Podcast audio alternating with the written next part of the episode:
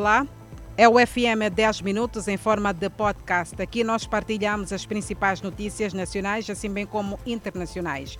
Começamos a olhar para o julgamento das dívidas ocultas. A Ordem dos Advogados de Moçambique está preocupada com os casos de violação de vários direitos da classe, com destaque para a liberdade no exercício da profissão.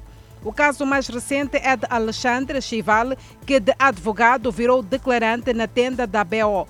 Os sinais de preocupação dos advogados aumentam. O advogado José Caldeira entende que os advogados devem ter um estatuto equiparado aos dos deputados da Assembleia da República. Este pensamento surge como resultado das constantes violações dos direitos dos advogados na assistência dos seus constituintes.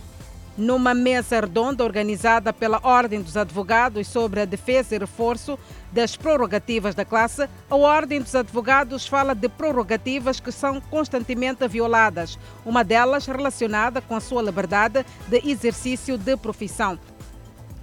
A relação ao advogado e à polícia da República de Moçambique é também uma ameaça, principalmente no que respeita ao exercício da atividade de assistência ao cliente.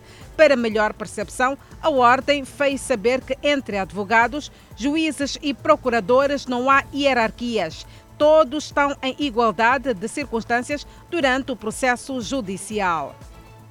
Em concreto, sobre o dia de trabalho no julgamento das dívidas ocultas na tenda da BO, Joana Matsomba disse em tribunal que autorizou o financiamento da dívida da Ematum com a aprovação do governador do Banco de Moçambique e acrescentou ainda que considerou este processo sui generis devido à rapidez na tramitação. Antiga número 3 do Banco de Moçambique, Joana Matsombe, antiga administradora do Banco de Moçambique, Matsombe afirma que não era do Pelouro que tratava dos empréstimos, mas deu o despacho da contratação da dívida da Imatum sob pressão.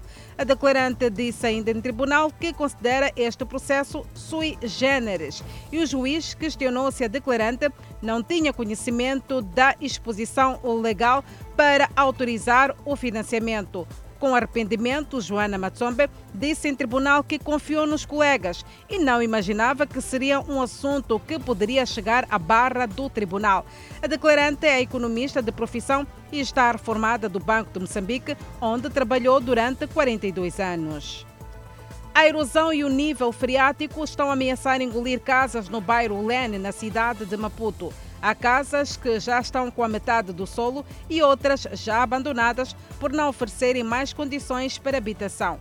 Casas com metade soterrada, outras ameaçadas e outras ainda abandonadas é resultado da erosão e nível freático quase na superfície. É o bairro de Ulene. Terão sido construções avançadas sem consideração das condições do solo e da zona.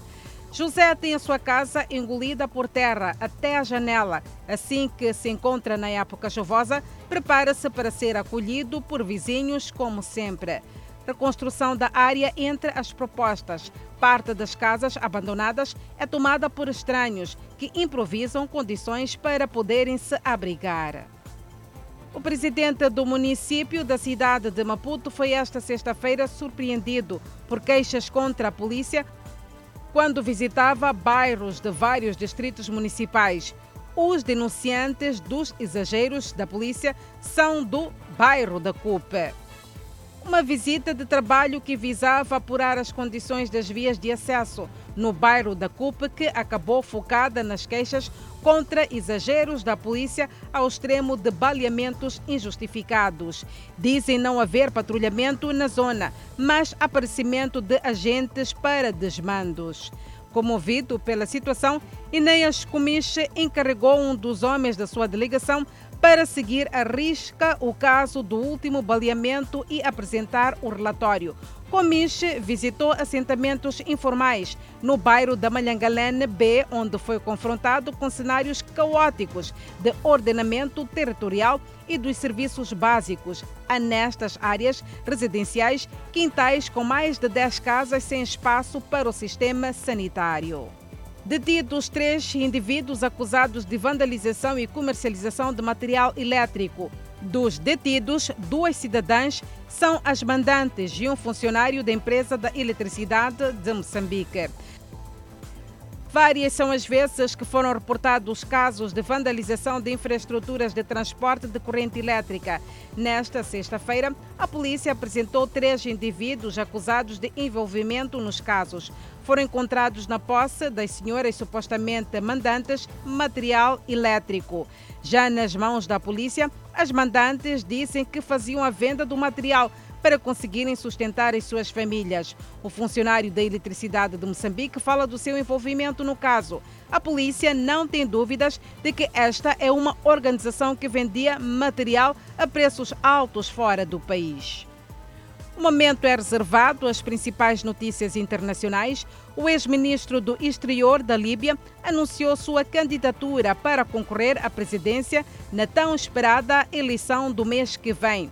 Fatih Bachaga apresentou seus documentos de candidatura na capital Trípoli nesta semana e declarou que a sua plataforma política prevê uma nova Líbia baseada na justiça, no respeito pelos direitos humanos e numa economia de mercado. O homem de 59 anos é o quarto candidato a se juntar à corrida, que até agora viu três figuras polêmicas anunciarem suas propostas filho do falecido ditador Muammar Gaddafi e um poderoso comandante militar. A votação de 24 de dezembro enfrenta incertezas crescentes.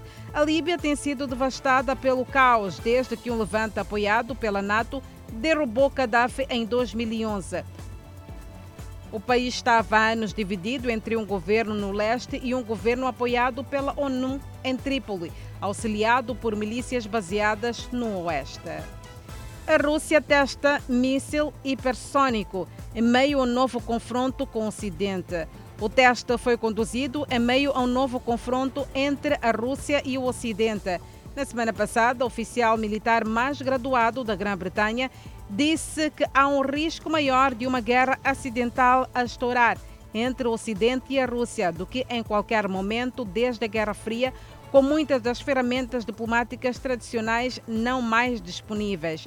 As tensões aumentaram no leste europeu nas últimas semanas, depois que a União Europeia acusou a Bielorrússia de transportar milhares de migrantes para engendrar uma crise humanitária em sua fronteira com a Polónia, um país membro da União Europeia, uma disputa que ameaça envolver a Rússia e a NATO. A Alemanha limitará a vida pública dos não vacinados contra a Covid-19. Este país vai limitar grande parte da vida pública em áreas onde os hospitais estão a se tornar perigosamente cheios de pacientes com Covid-19. Para aqueles que já estiveram vacinados ou se recuperaram da doença, segundo a chanceler alemã Angela Merkel. A medida é necessária para enfrentar uma quarta onda muito preocupante da pandemia que está a sobrecarregar os hospitais, segundo ela. Em locais onde as taxas de hospitalização excedem um certo limite, o acesso a eventos públicos, culturais e desportivos e restaurantes será restrito àqueles que foram vacinados ou que se recuperaram.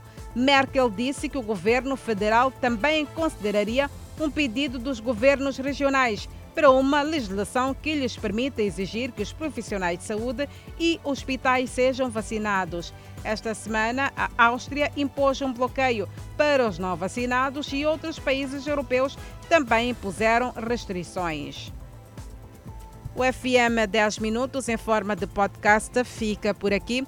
Assim que nos acompanhou durante este período, muitíssimo obrigada pelo carinho da sua audiência. Mas não se esqueça, às 19 horas e 45 minutos, poderá acompanhar mais uma edição do Fala Moçambique. Nessa altura, iremos partilhar mais notas informativas de Moçambique e do mundo.